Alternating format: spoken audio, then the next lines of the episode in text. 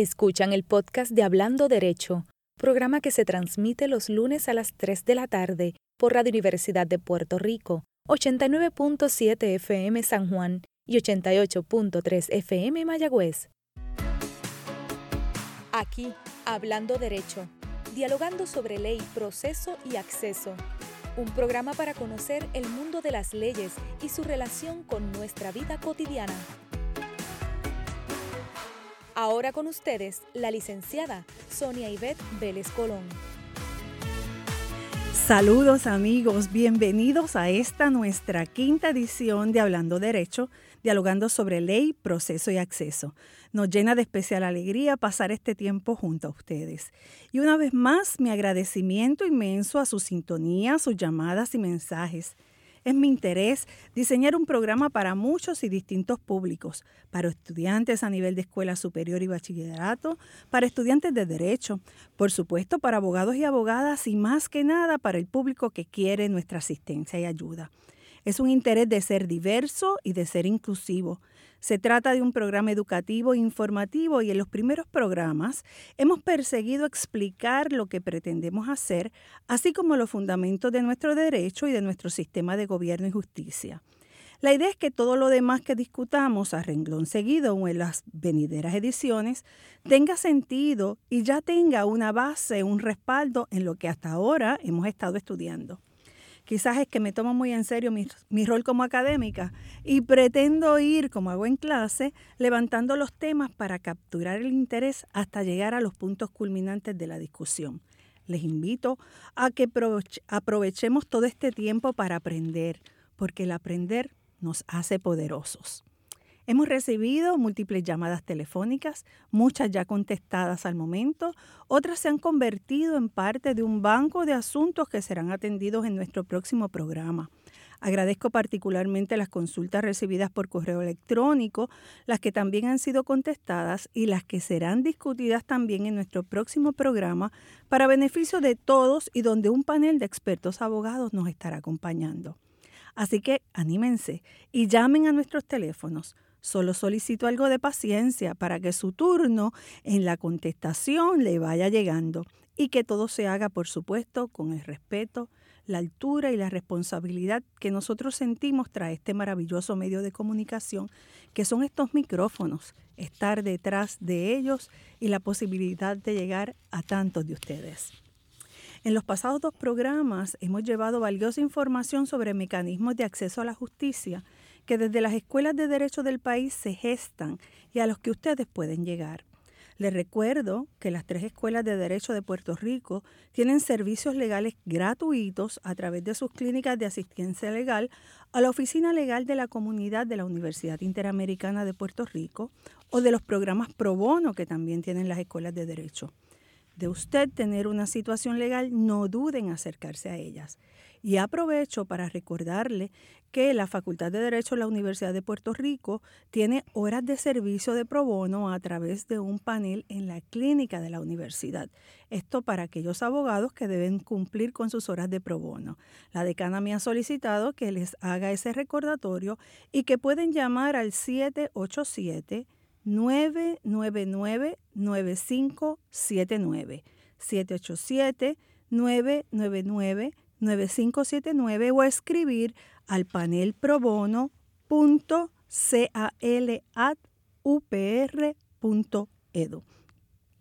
Así que también les recuerdo nuestros teléfonos que son el 787-763-8500 y 787-274-8591. Hoy nuestro programa da un salto importante porque estaremos explorando temas que competen al funcionamiento de una de las ramas de nuestra Constitución.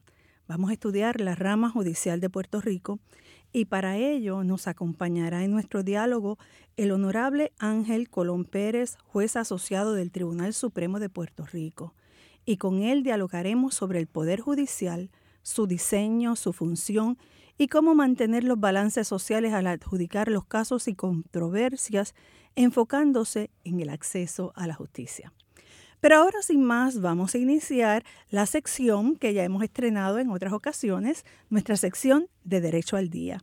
Hoy la quiero iniciar con una bienvenida a los 209, 209 nuevos abogados que juramentaron el pasado 13 de febrero. Y lo quiero hacer porque entre muchos de ellos se encuentran varios de mis estudiantes.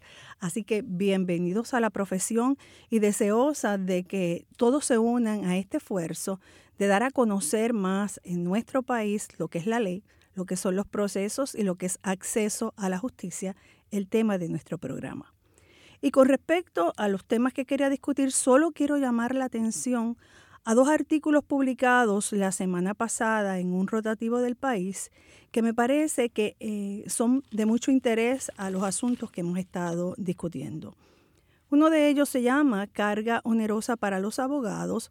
Lo escribe el licenciado Leo Aldrich, Ustedes saben que les había mencionado en este programa que íbamos a estar muy atentos a la situación con relación al reglamento de abogados de oficio aprobado por el Tribunal Supremo de Puerto Rico y la acción judicial presentada por el Colegio de Abogados que se encuentra ante la consideración del Tribunal de Distrito de Puerto Rico eh, ante un juez de eh, Massachusetts, el juez William John, que en estos momentos ha solicitado que las partes entren en un proceso de mediación. Así que este artículo del licenciado Aldrich es un artículo muy interesante eh, porque se enfoca en el hecho de que ya la rama judicial de Puerto Rico había ensayado por muchos años el modelo de las listas y el uso del registro único de abogados para asignar abogados de oficio. Eh, eh, dice el licenciado Aldrich que esperaba un modelo mm, novel para nuestro sistema, similar al que se usa en el Tribunal Federal, donde se selecciona el abogado de un panel voluntarios que efectivamente paga el tribunal. Así que se los menciono por ahí y como les dije, vamos a estar dando seguimiento a ver cómo culmina la presentación legal que se encuentra ante el tribunal. El otro artículo que le quería mencionar es un artículo escrito por el doctor César Rey Hernández. Se llama el artículo La cara más perversa de la violencia. Eh, leerlo realmente eh, se le mueve a uno la, la fibra de la sensibilidad porque el doctor Rey Hernández no hace un llamado, sino sencillamente es un grito que sale, creo yo, de su corazón cuando relata la situación que debimos vivir de un niño de cuatro años que debió ser impactado por cuatro balas porque estaba llevando en su ropa 156 dex de heroínas en su ropa interior. El doctor Rey hace un llamado para que no confundamos el delito que está aquí envuelto y nos habla de la, terrible situación que vive nuestro Puerto Rico con la trata humana. Así que creo que es importante que todos ustedes eh, lean y examinen este importante artículo del doctor Rey Hernández donde señala que es irónico que a la altura de este siglo todavía tenemos que soportar la escena de una mula en un cuerpo de un niño de cuatro años que evidencia la explotación más descarada y descarnada que pueda sufrir una persona. Este es un crimen de explotación para la consecución de unos beneficios y es una de las caras de los sectores vulnerables a los que nosotros queremos hacer conciencia, que no pasan invisibles ni desapercibidos. Por eso llamo la atención, para que ustedes saquen un ratito y eh, sientan la empatía y la solidaridad con esta situación que relata el doctor César Rey Hernández en su artículo. Así que les dejo esos dos artículos que he mencionado para que ustedes tengan la oportunidad de hojearlos y enfocar en los señalamientos que trae. Y voy a acabar esta sección con una pequeña nota editorial. Eh, tuve la, la, oportunidad la semana pasada de visitar el área de Ponce, el área sur de Puerto Rico, y dialogar con varios estudiantes de la Facultad de Derecho. Eh, me señalan estos eh, estudiantes que han tenido la oportunidad de visitar los refugios que hay en el área y con mucho respeto me señalaban, profesora, las pastas de diente abundan, los jabones ya sobran, el agua no saben dónde guardarla. Pero hay tantos problemas legales, no es solamente el, problema del techo o el problema del hogar, allá hay situaciones de custodia, allá hay situaciones de alimentos, allá hay situaciones que tienen que ver con los problemas que tiene la población de edad avanzada y se necesitan abogados y abogadas que vayan a orientar a la gente. Así que me atrevo, desde, con mucho respeto, desde estas ondas radiales de Radio Universidad de Puerto Rico, convocar y hacer un llamado a los compañeros de la profesión para que se den cita, pasen por allí, escuchen y puedan atender los tantos otros problemas legales que tienen nuestros compatriotas del área sur, a ver de qué manera nos podemos sensibilizar, apoyarlos y ayudarlos en la resolución de tantos asuntos.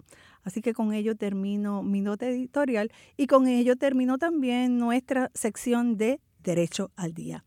Así que sin más, vamos a pasar al gran diálogo que tendremos en el día de hoy con el honorable Ángel Colón Pérez, juez asociado del Tribunal Supremo de Puerto Rico.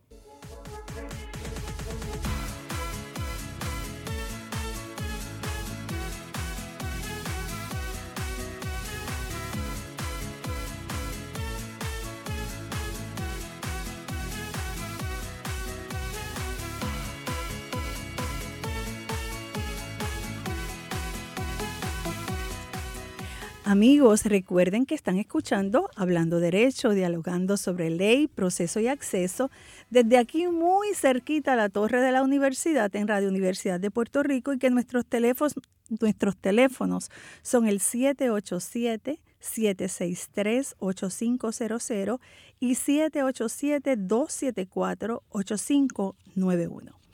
Les comparto que Puerto Rico tiene lo que se denomina un sistema republicano de gobierno. Y en una explicación muy sencilla, esto es un sistema democrático electo al menos en dos terceras partes por voluntad del pueblo y consta de tres ramas, la ejecutiva, la legislativa y la judicial, que en su desempeño interactúan y se hacen lo que se denomina peso y contrapeso. Y digo electas por dos terceras partes porque solamente son electos todos los miembros de la rama legislativa y en cuanto al Ejecutivo, pues ustedes saben que nosotros votamos por nuestro gobernador o gobernadora y por el comisionado residente en Washington. La rama judicial, a diferencia, es nombrada por el Ejecutivo con el consejo y consentimiento del Senado y ahí se da esa ficción, ¿verdad?, de que la, la, elige el pueblo porque está sometida al escrutinio en un proceso de nombramiento por los entes políticos que son los entes electos.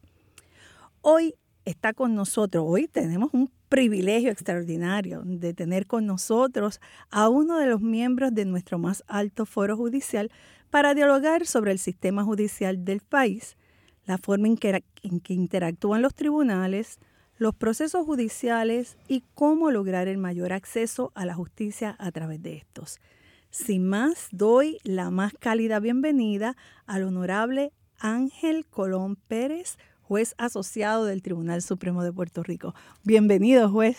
Gracias, juez Pérez. Para mí es un honor estar con usted aquí en la tarde de hoy, en esta iniciativa titulada Hablando Derecho, que viene a llenar un vacío enorme en la programación radial, puesto que este es el primer programa que se dedica exclusivamente a atender las controversias que día a día se presentan en nuestros tribunales a que el ciudadano conozca cuáles son sus derechos y la forma de hacer valer los mismos. Esa, eso de por sí solo, esa iniciativa habla muy bien de usted, pero si a eso le añadimos que la moderadora de este programa es una persona que ha dedicado su vida profesional a trabajar en las instituciones de justicia del país, la receta es única, con el único fin y la único, el único resultado posible que es un país más informado, un país más justo, un país más equitativo y como dice el título, lo que procura el nombre de este programa, un país con mejor acceso a la justicia.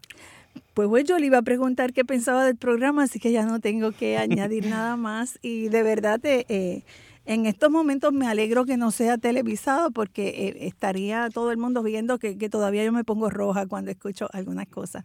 Gracias, juez. Gracias por sacar de su tiempo y por venir a compartir no solo conmigo, sino con todos los radioescuchas de Radio Universidad de Puerto Rico. Y sí, este es el enfoque del programa, más que todo un enfoque de enseñanza, un enfoque educativo.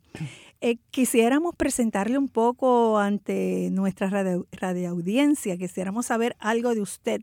¿De dónde usted viene? Pues viene de San Juan, nació en San Juan, en, en Guaynabito, como dicen por ahí. Para nada. No. Eh, el Ángel Corón, que sería usted, yo siempre digo lo mismo, es un muchacho de ahí bonito que estudió en las escuelas públicas de ese pueblo, en la Escuela Elemental Federico de Getó, en la Escuela Intermedia Bonifacio Sánchez y en la Escuela Superior doctor José de Gándara en las escuelas públicas del país fue que adquirí la base y los conocimientos necesarios que me permitieron seguir caminando y hasta hoy poder ocupar una de las nueve sillas que están en el Tribunal Supremo. En, en, ese proceso pues tuve la oportunidad de formarme, de tener maestros, de tener guías que me permitieron llegar hasta ahí. A mí me parece importante traerlo a, a la conversación y al diálogo porque lo que queremos es dar a conocer a todos los que nos están escuchando y sobre todo a los jóvenes que se puede, que podemos estudiar, sobre todo en las escuelas públicas del país, y que cuando hay talento, cuando hay compromiso, cuando uno quiere formarse, pues aunque haya que luchar y batallar y haya que estudiar mucho, podemos llegar a conseguir nuestros sueños, como son algunas de las frases que a usted le, le gusta utilizar mucho, que, que las conozco. Eh, estudió Derecho en la, en la Universidad Interamericana. y sé que ha sido asesor de la rama judicial, fue asesor en la rama eh, ejecutiva y que además es académico, también ha dado clases, ¿correcto? Una mezcla de eso. Comencé mi carrera profesional como oficial jurídico de la primera mujer en el Tribunal Supremo de la jueza Miriam Naveira Merli. Después de ahí pasé a ser oficial jurídico del juez, del entonces juez presidente Federico Hernández Denton. Dirigí la Junta Examinadora de Aspirantes al ejercicio de la abogacía y la notaría y como tal hice la reválida de abogado por un periodo de tres años. De ahí se me nombra juez del Tribunal de Primera Instancia, pero nunca voy a sala, que esa fue una de las grandes preguntas en el proceso de confirmación, pues me destacan para ser el ayudante especial del entonces juez presidente Hernández Denton. De ahí salgo cuatro años de la rama judicial y, y, explico más adelante por qué y voy a ser asesor legal de un gobernador y su asesor legislativo hasta el 8 de abril del 2016 cuando se me nombra al Tribunal Supremo y regreso a la rama judicial. ¿Y, ¿Y, por qué digo esto? Porque yo estuve los primeros 15 años de mi vida en la rama judicial. Se me nombran para estar 32.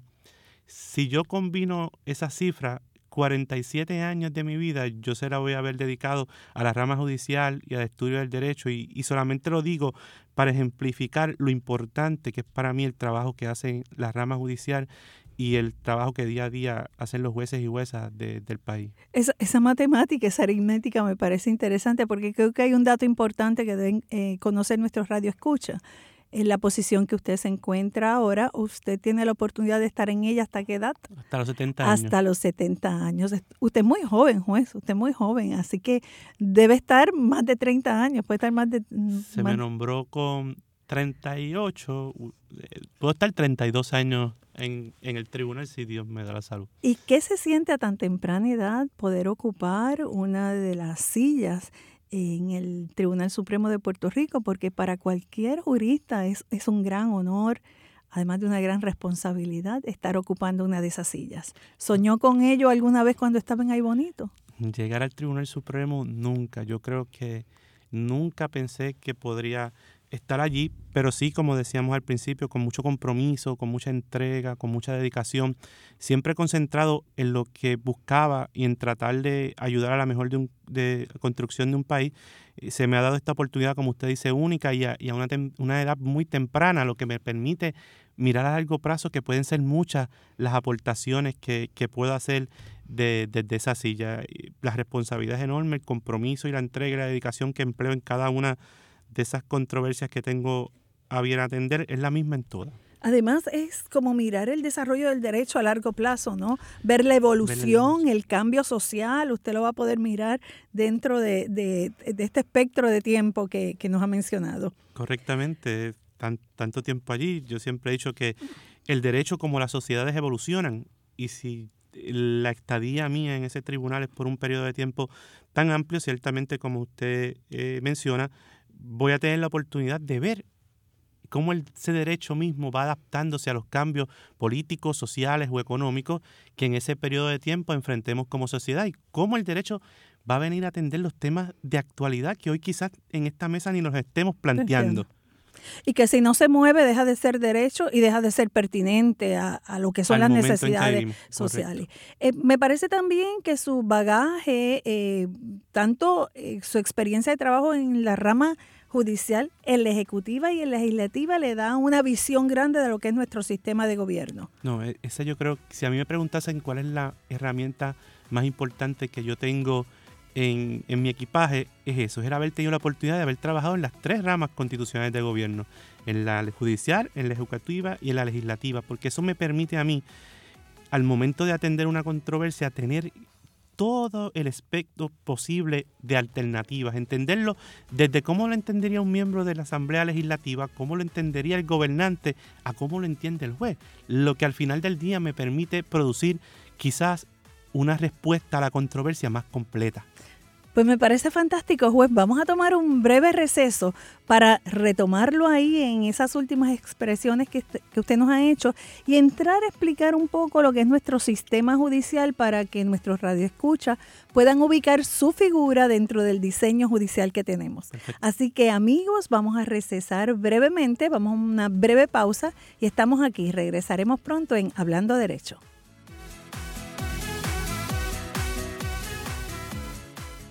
Escuchan el podcast de Hablando Derecho, programa que se transmite los lunes a las 3 de la tarde por Radio Universidad de Puerto Rico, 89.7 FM San Juan y 88.3 FM Mayagüez.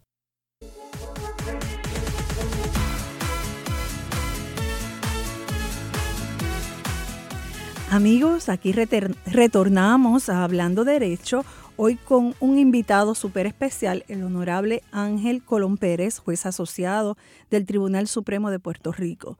Realmente no todos los días se tiene la oportunidad de dialogar con uno de los máximos o un juez de nuestro más alto foro, así de manera sencilla y con tanta honestidad. Así que de verdad que nos sentimos muy, muy privilegiados y agradecemos al juez todo este rato que nos está regalando a mí y a todos ustedes. Le decía antes de la pausa que me gustaría que diseñáramos un poco y habláramos sobre cómo está estructurado nuestro sistema judicial de manera que nos podamos ubicar en cuál es la posición que usted ocupa dentro de esa estructura. Correcto. Pues a grandes rasgos, ¿verdad? Porque resulta ser un tema muy complejo. El sistema judicial de Puerto Rico está dividido en tres grandes instancias. Los tribunales de primera instancia, que son los que el ciudadano acude y toca la puerta por primera vez, compuesto de jueces superiores y jueces municipales.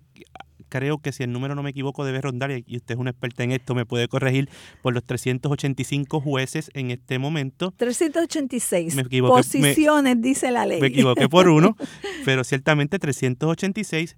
Un foro apelativo intermedio conocido como el Tribunal de Apelaciones, compuesto por 39 jueces y el último foro, último intérprete de la Constitución y la ley, el Tribunal Supremo de Puerto Rico, compuesto por nueve jueces. Ahí ya de entrada hay una diferencia. El Tribunal de Primera Instancia, un solo juez atiende al ciudadano cuando comparece a tocar sus puertas.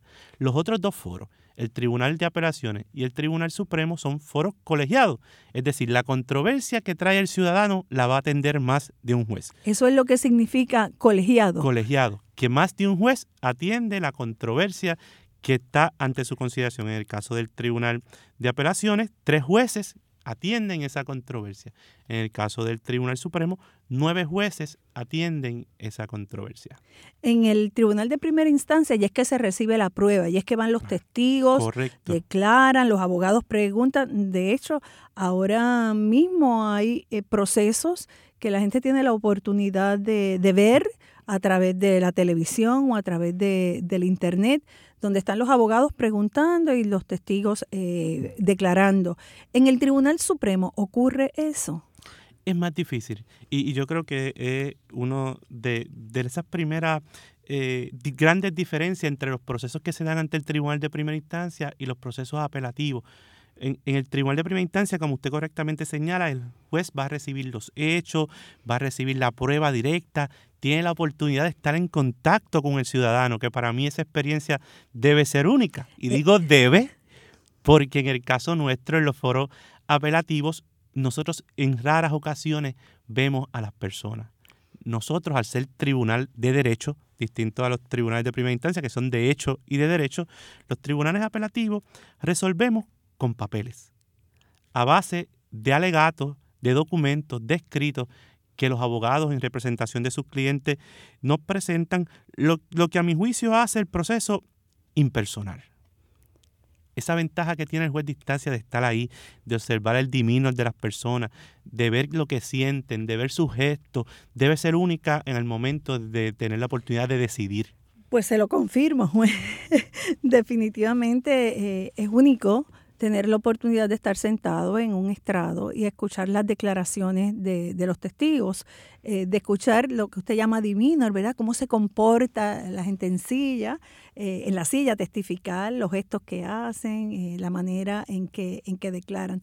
Pero me parece que el proceso apelativo también tiene su riqueza, porque el proceso apelativo le da la oportunidad al ciudadano de, si no está conforme o no está de acuerdo con la determinación tomada en los tribunales de primera instancia porque cree que hubo algún error o que el derecho se aplicó mal o no está conforme con el derecho, tiene esa oportunidad de que los tribunales apelativos y llegar a usted como último foro tengan eh, la, la, oportunidad de examinar y volver a mirar todo lo que sucedió en el proceso. Estoy en lo correcto, ¿no? Eh, eso es totalmente correcto.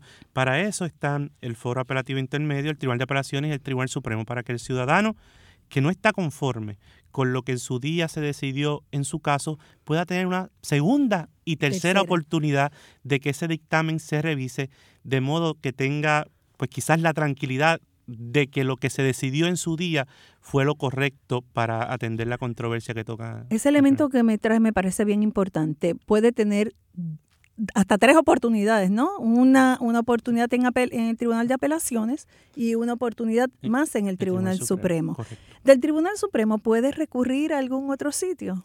Del Tribunal Supremo, en bien limitadas excepciones, se podría acudir al Tribunal Supremo de los Estados Unidos. Y digo en bien limitadas excepciones porque son en, asuntos de estricto derecho federal bajo el palio de una ley aprobada en el Congreso o de la Constitución de los Estados Unidos, lo que limita grandemente que una decisión de un Tribunal Supremo, ya sea de Puerto Rico o de cualquiera de los estados, pueda ser revisada. Las situaciones son bien contadas yo en otro aspecto o en otra faceta de mi vida como asesor legal de un gobernador tuve la oportunidad de participar en los dos casos últimos que el Tribunal Supremo de los Estados Unidos eh, ha trabajado sobre Puerto Rico, que fue el caso de Pueblo versus Sánchez Valle, y el caso de Puerto Rico, California Tax Free, que es el caso de la quiebra criolla. En esas dos instancias recientes, el Tribunal Supremo, después de mucho tiempo, intervino en controversias relacionadas a Puerto Rico. Ahora mismo hay un caso pendiente, que es el caso de la Iglesia Católica, del cual por consideraciones éticas pues no, no puedo opinar, pero para beneficiar a la ciudadanía hay un caso pendiente en el Tribunal Supremo sobre eso. Así que debemos entender que de la determinación que en la mayoría o en casi en la generalidad de los casos se toma en el Tribunal Supremo, ahí debe concluir la controversia y esa debe ser la solución del caso. Eso es correcto. ¿Cómo nos enteramos de las cosas que resuelve entonces el Tribunal Supremo con una responsabilidad tan grande en ser casi la última voz en la solución de una controversia? Bueno, hay, hay varios métodos. El método tecnológico, obviamente, en nuestra página de la rama judicial, www.ramajudicial.pr, el ciudadano puede tener acceso al minuto cada vez que el Tribunal Supremo de Puerto Rico se pronuncia. Y allí van a estar los dictámenes completos. No hay que ser abogado para tener acceso a ellos. Es una página pública donde el ciudadano puede buscar los casos y controversias que día a día resuelve nuestro más alto foro judicial. Decisiones que después más adelante se compilan para la historia del país en una eh, publicación que se llama Las Decisiones de Puerto Rico, lo que los abogados conocemos como los DPR, que están accesibles en las bibliotecas de Derecho, en las bibliotecas de las distintas universidades de, Puerto Rico, y ahí se guarda la historia de lo que ha sido las opiniones del Tribunal Supremo del país. Eso sin lugar a dudas es un mecanismo de, de, acceso, ¿no? De llegar para conocer cuál es la opinión que resuelve el Tribunal Supremo y dónde están los fundamentos de la manera en que, en que resuelven. Correcto, ahí está todo, ahí está el razonamiento que utilizan los jueces, cómo se decidió, cuál fue la votación. Hubo opiniones disidentes, alguien no estuvo de acuerdo dentro de esos jueces. ¿Por qué no estuvo de acuerdo? Pues todo eso va a reflejar ese escrito. Una cosa que también eh, creo que es importante mencionar, que a pesar de que eh, a nivel del Tribunal Supremo no se celebran vistas para recibir testigos o escuchar los hechos del caso, sí el Tribunal Supremo tiene la facultad de celebrar eh, vistas orales. Eso es correcto.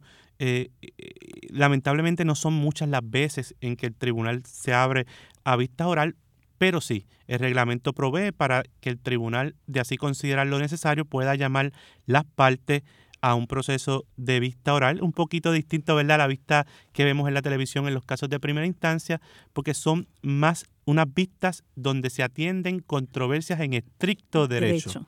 Y allí los abogados tienen la oportunidad de plantear su teoría sobre la controversia, cómo en derecho se debe resolver. Ya los hechos los tenemos probados, ya el tribunal de primera instancia hizo su trabajo y nos envió la prueba con los hechos. Nosotros ahora tenemos que revisar si el derecho se ajusta a esos hechos en particular. Y entonces eso es lo que hace el Tribunal Supremo, pauta el derecho para ese caso que puede ser utilizado ese mismo derecho para situaciones similares futuras. Eso es así.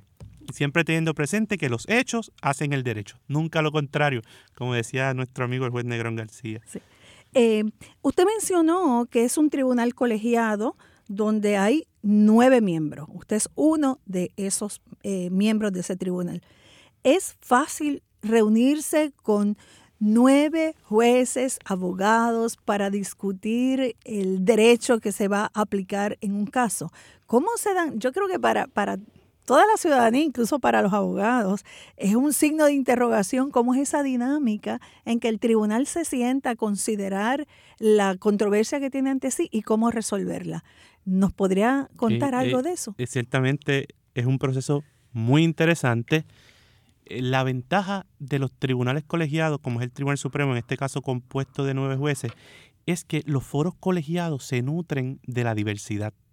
O sea que no todo el mundo está de acuerdo siempre. Y no solo eso, que los componentes del foro pensamos distinto, tenemos experiencias de vida distintas, venimos de lugares distintos, nos hemos formado de forma distinta y eso crea unas discusiones súper ricas, súper provechosas, que tienen como único fin el, el, tener una decisión al final del día más completa.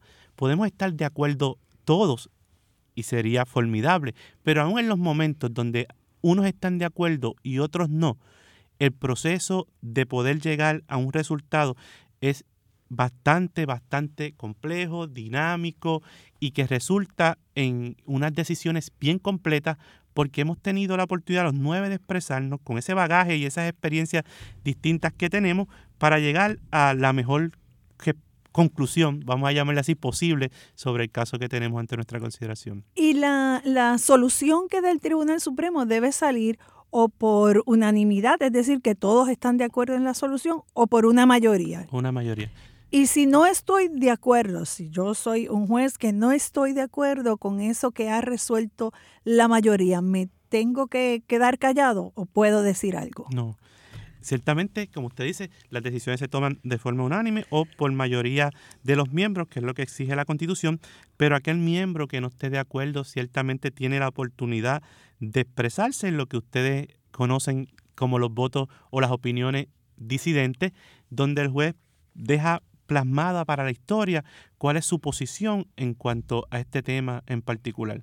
De más está decir que con el transcurso del tiempo grandes disidencias se han convertido en la opinión del tribunal con el paso de los años y del tiempo y con la evolución del derecho. Ahí uno deja plasmada para la historia cuál es el sentir mío sobre este asunto que hoy no tiene la mayoría, que lo reconozco, pero que entiendo que la mayor aportación que yo le puedo hacer al país es dejar planteada mi inquietud para el uso de futuras generaciones. Es que la vida es tan rica, eh, la sociedad es tan rica que evoluciona y cambia. Así que uno no sabe cuándo el derecho va a tener que cambiar para responder a esa necesidad social.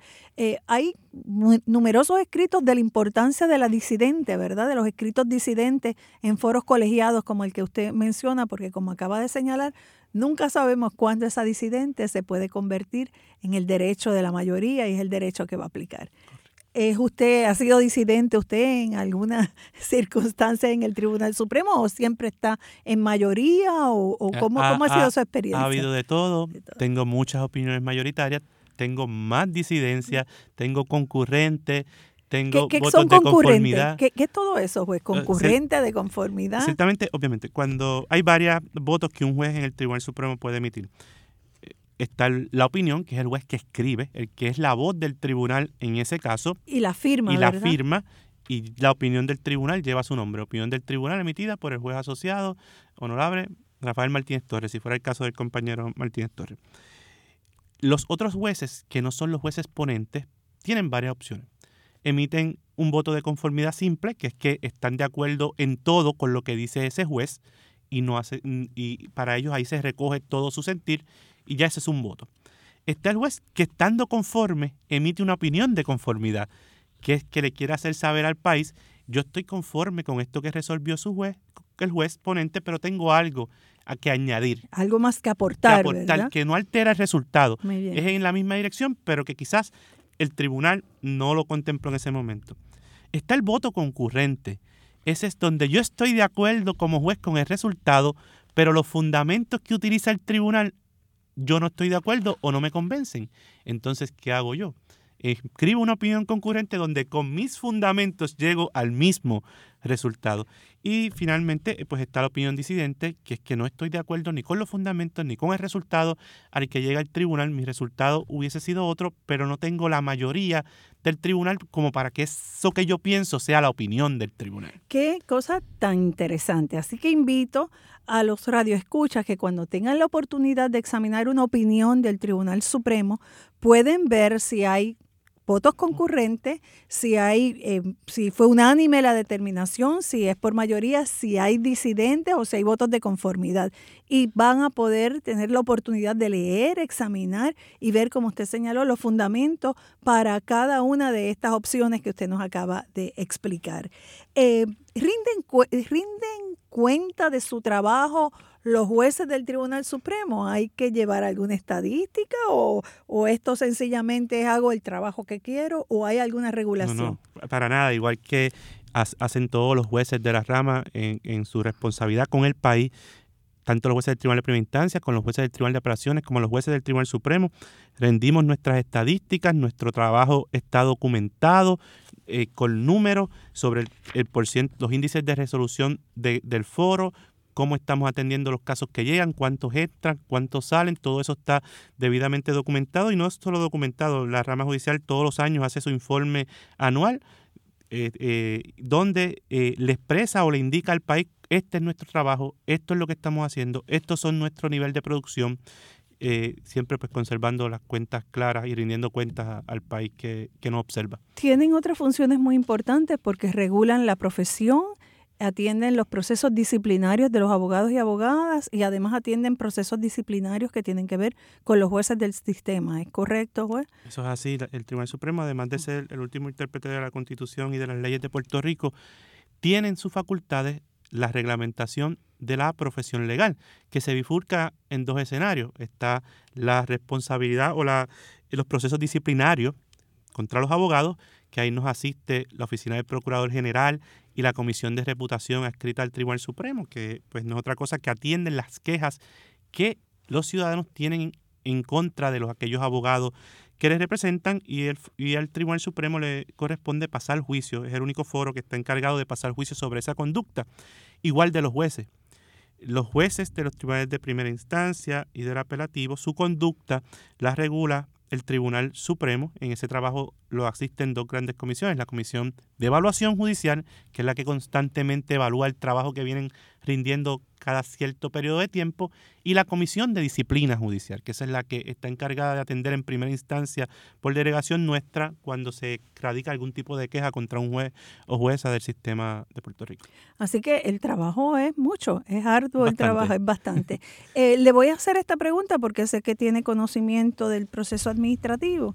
¿Quién administra la rama judicial? ¿Quién tiene la facultad para administrar la rama? La rama judicial es administrada en, por su jueza presidenta en estos momentos, por el juez o jueza presidenta, y en esa función le asiste el director o directora administrativa de los tribunales, que, que pues, por coincidencias de la vida yo estoy hoy dirigiéndome a una persona que ocupó esa posición a la altura de los tiempos por, muchos años. Pues fantástico. Mire juez, vamos a ir un breve receso y cuando eh, estemos de vuelta, le aseguro que le voy a hacer una pregunta que va a ser muy interesante, pero me parece que va a ser bien importante para que nuestros radios escuchas eh, atiendan su contestación. Esto es para ponerle un poquito de sabor a esta extraordinaria conversación y diálogo que estamos teniendo. No se retiren amigos, ya volvemos en Hablando Derecho.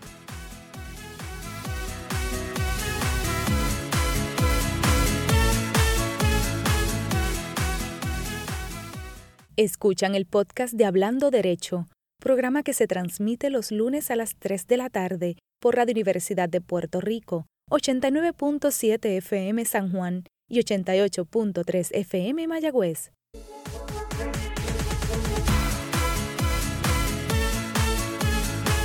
Aquí amigos en Radio Universidad de Puerto Rico, hablando de derecho, no olviden nuestros teléfonos 787 763-8500 y 787-274-8591. En este diálogo que estoy sosteniendo con el honorable Ángel Colón Pérez, juez asociado del Tribunal Supremo de Puerto Rico, le anticipé que tenía una pregunta que me parece que va a ser muy interesante escuchar su contestación. Señor juez, en más de una ocasión eh, yo he escuchado decir por ahí que los jueces del Tribunal Supremo son jueces, son dioses, son dioses del Olimpo, porque utilizan su toga y están a la distancia y no pueden comunicarse con la gente. ¿Qué le parece esa expresión y qué hay de cierta en ella? ¿Es usted un juez del Olimpo? Bueno, detrás de cada juez detrás de esa toga negra a la que ustedes hacen referencia, no hay un juez del Olimpo. Detrás de esa toga hay un ser humano. Un ser humano con defectos y con virtudes. Estoy seguro que cualquiera de mis compañeros pudiese eh, llegar a la misma conclusión. Con unas experiencias de vida que nos han nutrido nuestro caminar y que lo que nos permiten es que al final del día, cuando nosotros eh, tenemos ante sí una controversia que atender, hacer el mejor trabajo posible. Yo estoy seguro que aún en las coincidencias y en las diferencias, los compañeros que están sentados conmigo allí en el tribunal, al momento de resolver, lo que buscamos es la construcción de un país más justo. No nos alejamos de la gente, como puede ser la premisa de un juez del Olimpo. Estamos tratando de resolver ese triste drama humano que ante nuestras puertas nos lleva a la gente. Es decir, estamos muy lejos de ser jueces del Olimpo. Yo creo que estamos más en contacto con el país de lo que cualquier persona pueda creer. Quizás eh, yo pienso que lo que se debe es confundir la estructura o el diseño que hay eh, con eh, el, establecer una distancia, pero al fin y al cabo, como usted señala, lo importante es, es reconocer eh, a la sociedad a la que servimos. Se me ocurre hacerle esta anécdota, juez, eh, que la comparto con, los estudiantes. Eh, yo escuché una vez un, caso que este, se estaba viendo donde se estaba hablando del sector artístico del país y el juez que estaba atendiendo el caso no fue en nuestra jurisdicción, eh, se estaba hablando de un artista y se preguntó que quién era Don Omar. Eh, yo realmente no conozco a todos los reggaetoneros de este país, pero hay unas figuras que uno destaca, ¿verdad? Y que reconoce. A lo que le traigo es la importancia de uno conocer la sociedad, el país en el que uno vive y al que uno le está sirviendo para poder adjudicar. y eso es sumamente importante. El juez tiene que estar en contacto con su país y yo soy de ahí bonito, como le dije, yo voy a las fiestas patronales de mi pueblo, yo comparto, yo me paro al supermercado, voy al supermercado, voy a Londres, escucho Bad Bunny, escucho Residente, escucho Osuna, escucho Sabina, escucho Serrat. Es una mezcla de todo porque al final del día me hace un juez más completo. Más humano. Más humano. Solidario, empático, empático como usted bien dice. Y el resultado final es una decisión más completa, más actualizada, que trata de recoger, recoger el sentir de todo un pueblo. De verdad que me acaba de sorprender. No pensaba que le gustara Bad Bunny. Me gusta Bad Bunny. Juez, la judicatura aparenta ser un trabajo solo. ¿Es cierto o usted está rodeado al momento de resolver de mucha gente? Eh, eh, hablaba con usted en la pausa que, que ciertamente el trabajo de un juez es un trabajo solitario sí tenemos nuestro equipo de oficiales jurídicos, nuestro personal secretarial que nos asisten y nos dan apoyo en el proceso de tomar una decisión. Pero llegado el momento de tomar la decisión, el juez está en su silla, con su conciencia. Él y su conciencia buscando solo una cosa, buscando hacer lo correcto. Y ese proceso tiene satisfacción, ese proceso tiene alegría, tiene tristeza, porque no siempre una decisión correcta nos da alegría. Hay decisiones correctas que nos pueden dar tristeza por lo duro del proceso.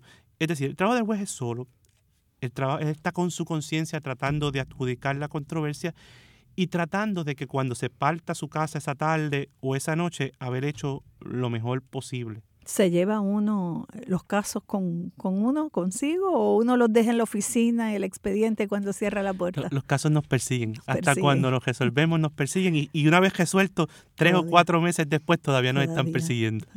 ¿Y cree usted que los jueces deben ser criticados o deben ser señalados por las decisiones que toman? La crítica constructiva, la crítica respetuosa, la crítica fundamentada siempre debe ser bienvenida. Todos los seres humanos, todos los seres humanos eh, somos objeto de crítica y la crítica nos ayuda a mejorar. Ciertamente esa crítica cuando somos abogados y abogadas, que, o jueces o juezas, que hay unos cánones de ética profesional o, unos cánones de ética eh, judicial que, que, nos rigen, pues tenemos que ser más cuidadosos de no reñir con lo dispuesto en eso eh, en ese ordenamiento deontológico, porque podría exponernos a algún tipo de sanción, porque al fin del día somos y seguimos siendo funcionarios del tribunal. Así que en la medida en que esa crítica sea, como le dije, respetuosa, decorosa, fundamentada, la crítica siempre mejora. La crítica constructiva es buena. Claro. Es buena porque produce al final del día unas mejores instituciones. O sea que estamos para que estén sometidos al escrutinio público, su trabajo es con transparencia, lo que resuelven está ahí,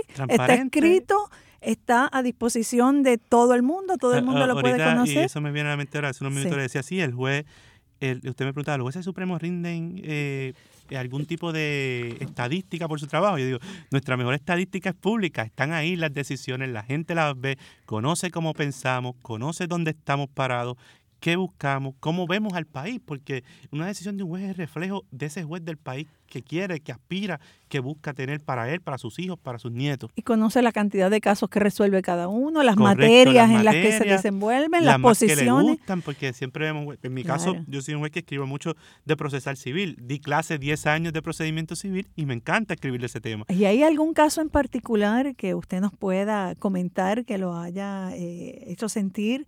Eh, lleno de satisfacción en, su ejecución en este tiempo que lleva en el Tribunal Supremo. Yo, para mí, todos los casos son importantes y todos los casos que resuelvo me llenan de satisfacción. ¿Por qué? Porque ese puede, quizás la ciudadanía no lo ve así, pero las personas que acuden a nuestro tribunal, quizás ese es la única vez que van a acudir a tocar nuestras puertas y ese es el caso de su vida. Por ende, yo trato de poner el mismo compromiso, la misma entrega, la misma dedicación en el pleito de la muchacha de Ay Bonito que busca una mejor pensión alimentaria para su hijo, como cuando el Estado me plantea la inconstitucionalidad de una ley. Son iguales de importantes para mí, porque esa persona de Ay Bonito, para esa persona de Ay Bonito, ese es el caso de su vida. Y, es la primera vez que va a tocar las puertas del tribunal.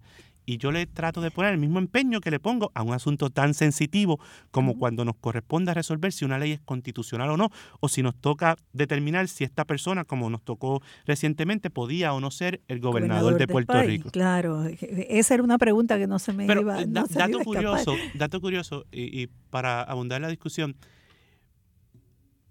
las decisiones que más a mí me han llenado las he escrito en disidente.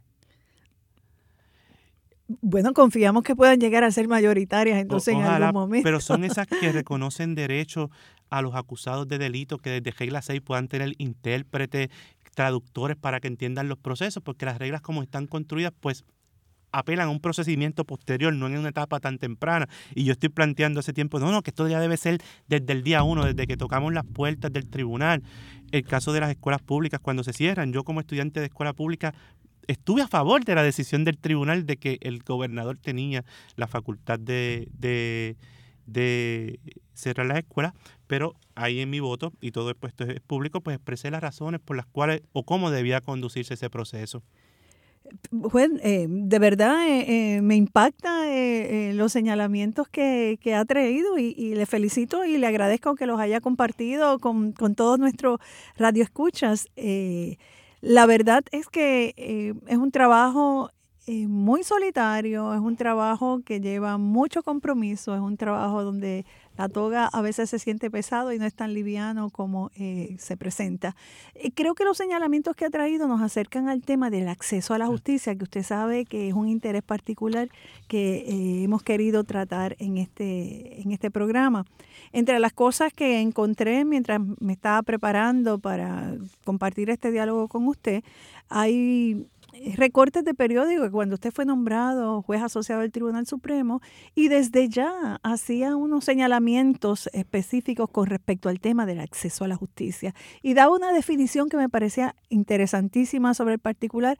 Me gustaría que, nos la compartiera nuevamente, pero también me atrevo a eh, preguntarle si pasados cuatro años de estar ante ya ocupando su silla como juez asociado, su percepción del acceso a la justicia sigue siendo la misma. Eh, eh, eso es correcto. El, tema de acceso a la justicia es un tema que me planteé desde el día uno. Decía yo en aquel momento, cuando me enfrentaba a la vista de confirmación, que de ser confirmado juez asociado del Tribunal Supremo, procuraría formar un país más justo y equitativo al tiempo que se garantizase un verdadero acceso a la justicia. Y en aquella ocasión, pues definía yo el acceso a la justicia como el derecho que tiene toda persona a acceder a los foros judiciales desde los cuales pueda reclamar y hacer valer otros derechos. Es decir, es un derecho para yo poder hacer valer otros derechos. Y yo lo definía en tres dimensiones. Para mí, el acceso a la justicia se manifiesta en, estas tres. Número uno, que el ciudadano conozca sus derechos y la forma de hacer valer los mismos. Número dos, que en ese proceso tenga una representación legal adecuada, ya sea en el ámbito civil o criminal y de ahí pues la propuesta de avanzada que estamos trabajando en el tribunal con el nuevo reglamento de abogados de oficios que viene a atender esa necesidad de los abogados en lo civil y finalmente que exista un andamiaje institucional que garantice la consecución de un verdadero acceso a la justicia para todas las personas. Y preparándome un poco para esta entrevista, yo noté que la definición que yo le doy acceso a la justicia es el nombre de este programa, porque este programa se llama Hablando Derecho, Ley, que es cuando yo digo que es que el ciudadano conozca la forma, conozca sus derechos y la forma de hacer valer los mismos, proceso, que es el segundo eh, nombre que mueve este programa, que es que haya una representación legal adecuada que le permita conocer ese proceso y acceso, que es que exista el andamiaje institucional que permita, que lleve a un término feliz ese reclamo ciudadano. Es decir, que si usted me pregunta cómo defino acceso a la justicia, pues lo defino como ley proceso y acceso, que es el nombre de este programa. casi no tengo nada más que decir, ¿verdad? Este, lo ha recogido eh, de manera extraordinaria y, se lo agradezco. Eh, sé también que la rama judicial eh, ha desarrollado una serie de proyectos para hacer posible que el concepto de acceso a la justicia, tal y como lo hemos definido aquí, como extraordinariamente usted lo ha definido, tenga concreción, se pueda de alguna manera acercar de forma real el ciudadano a lo que es la justicia, no solo a nivel de los tribunales, sino a nivel del sector justicia, pero en este caso en particular a la justicia.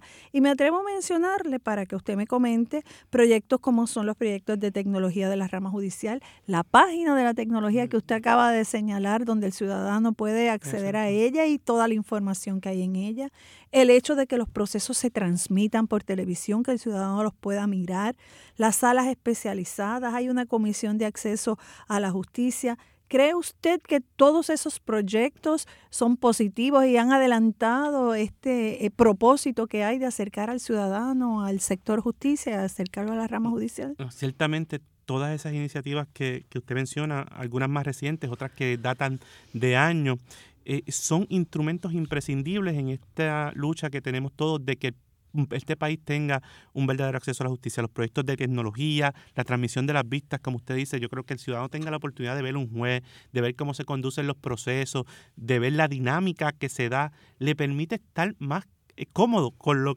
con lo que es el proceso judicial, entenderlo, comprenderlo, manejarlo las salas especializadas de violencia doméstica, las salas especializadas de asesinato, las salas especializadas de salud mental, todas herramientas dirigidas a atender las necesidades particulares de una población. no podemos dejar de mencionar las cortes de droga. sus resultados han sido inmesurables. Ciertamente vienen a atender poblaciones particulares con necesidades particulares.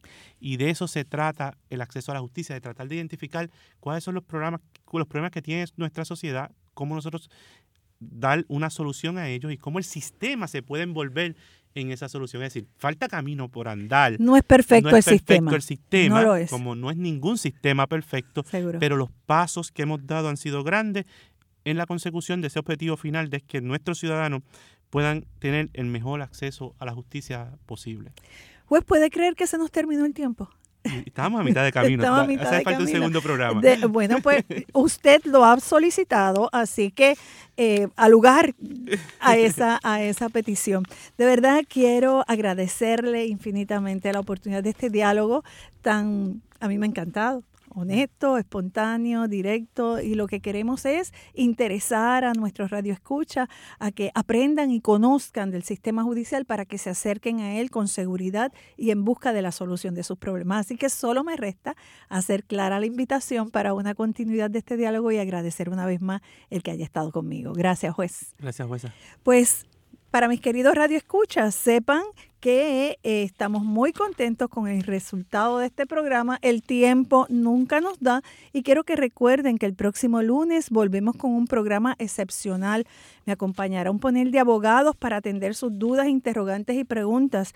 Miren, entre otras cosas, vamos a estar atendiendo cuestionamientos que ustedes mismos nos han hecho sobre expropiación forzosa, caudal relicto, renuncia de representación legal, de quién es el expediente del abogado. Así que nos vemos el próximo lunes.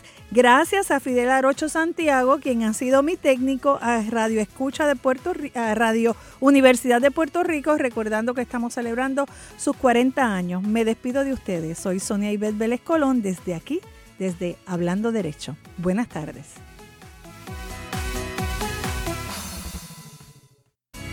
Hablando Derecho dialogando sobre ley, proceso y acceso. Es una producción de la licenciada Sonia Ivette Vélez Colón para Cadena Radio Universidad de Puerto Rico.